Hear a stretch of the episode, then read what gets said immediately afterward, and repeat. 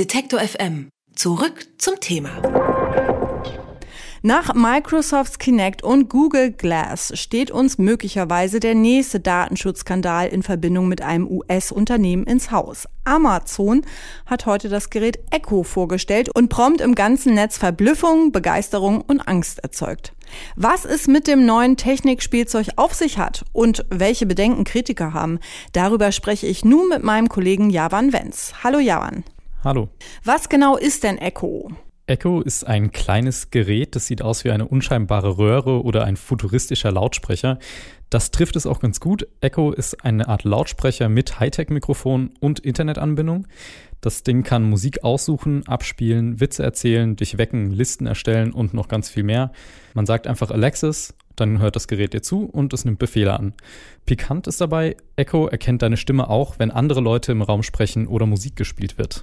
Warum produziert ein Internethändler ein solches Gadget? Das hätte man doch eher Apple zugetraut. Die machen mit Siri ja etwas ähnliches. Das mag für Amazon ein bisschen ungewöhnlich sein, aber Echo ist nicht nur ein kleiner Helfer für den Kunden, sondern er dient Amazon auch zur Analyse von persönlichen Präferenzen der Kunden.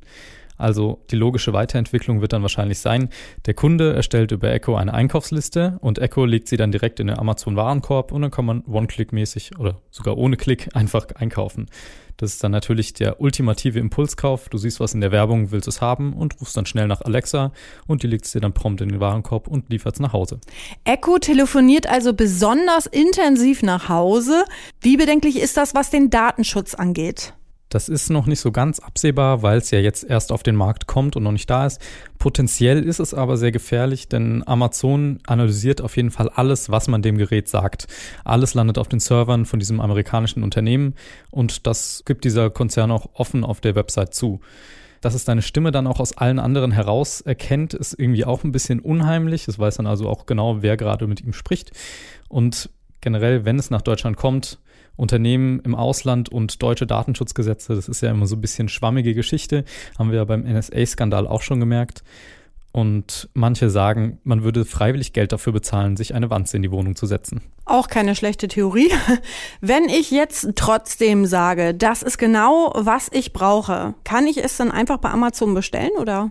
Also im Augenblick gibt es das Gerät nur in den USA und auch nur mit persönlicher Einladung zu kaufen. Noch ist gar nicht wirklich klar, ob es überhaupt nach Deutschland kommt. Ich würde aber sagen, dass es schon kommen wird, weil Deutschland einfach ein sehr großer Markt für solche Technik-Gadgets ist. In den USA kostet es 199 Dollar, für Mitglieder des Premium Services Prime nur 99. Echo heißt das neue Technik-Gadget des Internetversandriesen Amazon. Über die Risiken und Funktion des Geräts habe ich mit meinem Kollegen Javan Wenz gesprochen. Danke, Javan. Gerne. Alle Beiträge, Reportagen und Interviews können Sie jederzeit nachhören im Netz auf detektor.fm.